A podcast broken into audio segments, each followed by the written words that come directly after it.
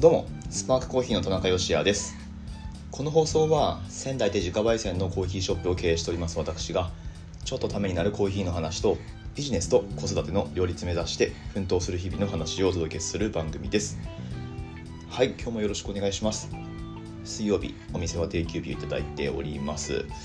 ねなるべく毎日配信何かしら、えー、お届けしようと思います。まあちょっとねクオリティはまあそもそもそんなに高くないですけれどもまあ少し粗めの放送になってしまうんですがなかなかねリサーチする時間とかも取るのが難しいのではい。もうチャンピオンシップですよ。チャンピオンシップ。あの昨日ようやくそのプレゼンテーションのまあ大体言いたいことこれかなっていうのはまとめてもうほんとね何十回も直してるので覚えようにも覚えられないっていうちょっとあのやばい感じになってたんですけどまあどうにかあとはもう覚えてで一回これで覚えてもうそれでやっていこうとそういうふうに思いました、うん、なのでもうね昨日はお店の営業中お客さんいない間はずっとそのプレゼンテーションを喋ってましたね、うん、外から見るとだいぶ変な感じに見えると思うんですがまあでも今までもあれかこの収録しているのを外から丸見えだったのでまあ大体同じようなことやってるんですけれどもはい。まあそんな感じで日々忙しくしております。皆さんいかがお過ごしでしょうか。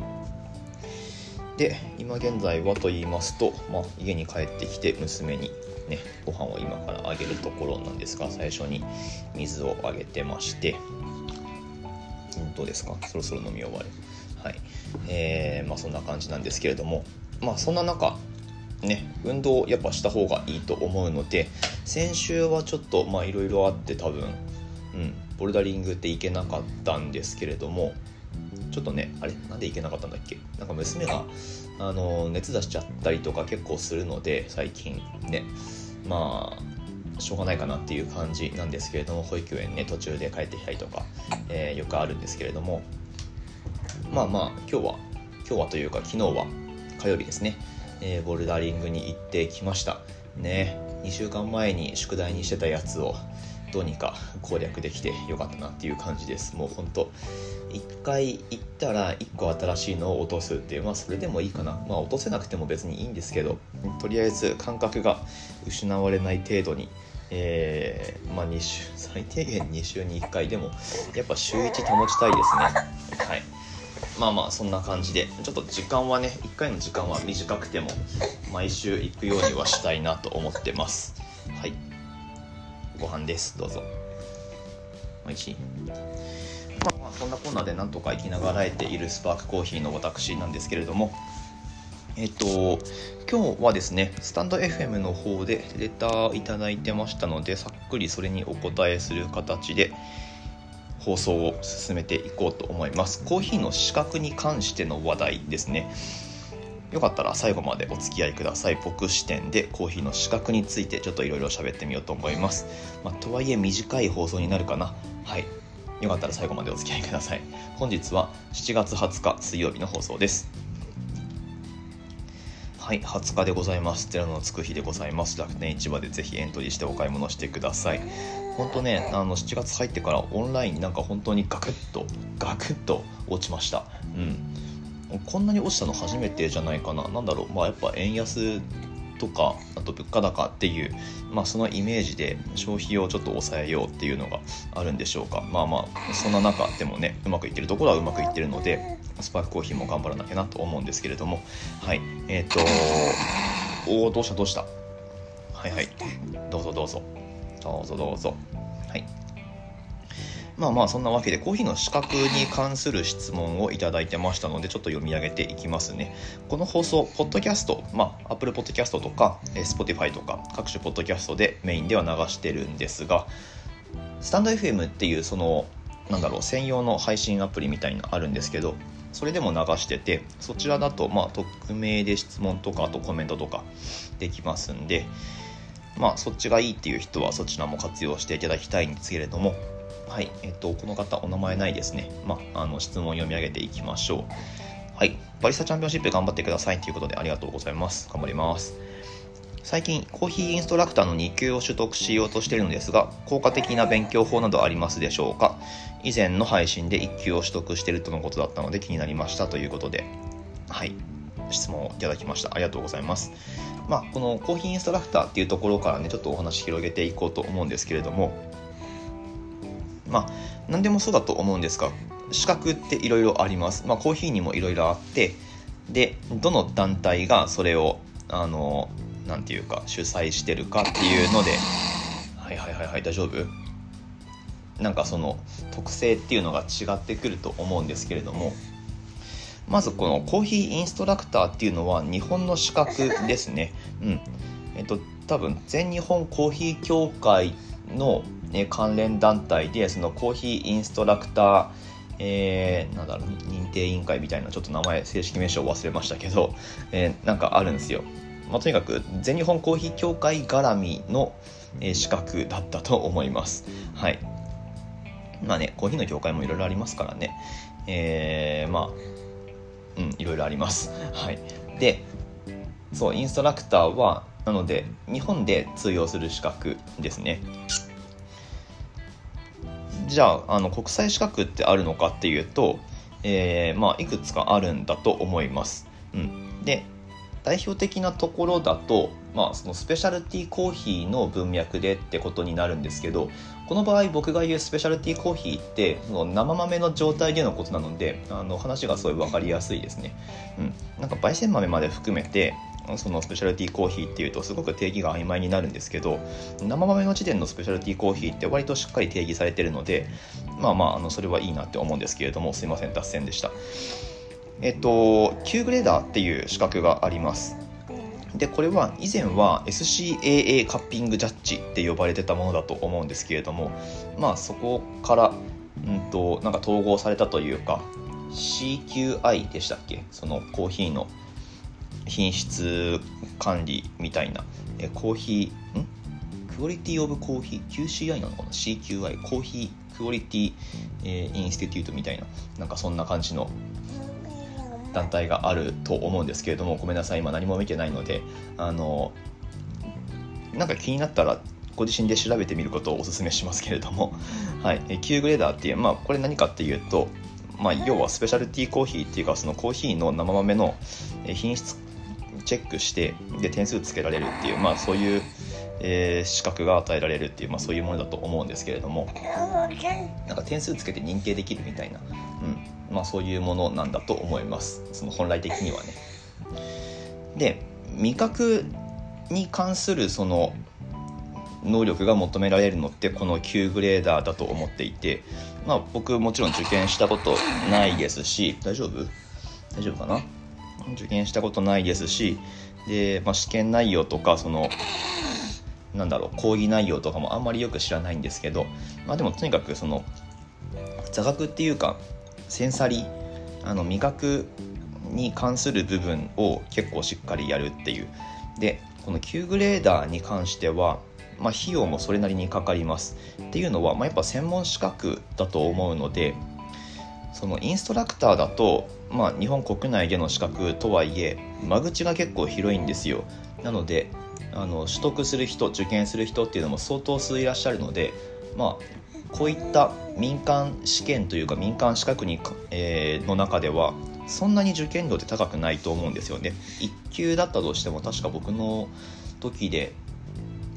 合格した場合の認定料とかも含めて6万円くらいだったんじゃないかな1級で。うん。でこの9グレーダーの方になると多分自動車免許を取得するくらいかなんならちょっと高いくらいかの金額だと思います。30万円くらいですか？どうなんでしょうね。とかあとまあなんか実際合宿で取るとか、まあ、そういうのがあるらしいんですけれども。はい。えーまあ、別にどちらがいい悪いの話を今日したいわけではなくてなんかこうご自身の興味関心あるところを、えー、取得されるのがいいんじゃないかなと思います。あとはバリスタの資格なんかもありますねそもそもバリスタってどういう人が名乗れるんですかっていうとあの誰でもいいと思います、うん、自分バリスタだなっていうあのコーヒーお客さんに提供してるしエスプレッソも抽出してるし、うん、俺バリスタだわって思った時点でバリスタだと言っていいと思います。うんまあ、この辺ってね、あのまあなんか曖昧にしておくのは良くないのかどうなのか分かんないですけど、だって料理人だってあれじゃないですか。どんなにね美味しいご飯屋さんだったとしても別に調理師免許っていらないんですよ、うん、っていうのと同じでまあバリスタも手を挙げればバリスタと名乗っていいんじゃないかなと僕は思うんですけれどもはい。まあそれはそれとしてそのバリスタのスキルを認定する試験資格っていうのが、えー、存在します。これは日本独自のやつなのかな？確かそうだ。そうそうだすね。それ確かそうだす、えー、そうだったと思うんですけれども JBA っていうジャパンバリスタアソシエーションっていう、えー、協会があると思います。な僕この協会とかあと活動内容とかについてはごめんなさい。詳しく知らないんですけれども、まあ、いわゆるイタリア系って呼ばれるバリスタの人たちのその組織っていうことだと思います。なので割とこう伝統的なバリスタスキルというか、まあ、そういうものが求められるんだと思います。はい。でまあいろいろこう資格について僕のえー、乏しい知識の中からこういろいろご紹介してきたわけなんですけれどもご質問に答えていきましょう。コーヒーインストラクターの2級を取得しようと、うん。まあ、まずこのコーヒーインストラクターって別に文脈的にスペシャルティーコーヒー云々ではなくってもっとこう何て言うか普遍的な一般的なそのコーヒーの知識を、えー、得るための資格というか、うん。まあ、そういう位置づけになってるんだと思います。はい、でうんとねあ今ってどうなんだ？3, 3級ってなんか番外編みたいな位置づけだと思うんですけどどうなんでしょうね？3級ってなんかイベントとかやるときに、え、来た人がその場で取得できるように3級後から作りましたみたいな感じだったと思うんですけどインストラクターってまあ多分普通はこの2級からスタートだと思います。うん。で2級の合格率っていうのが大体9割超えてるので、まあ、1回講義受けたらほぼほぼ受かっちゃうみたいな、まあ、そんな内容だと思うんですけれども。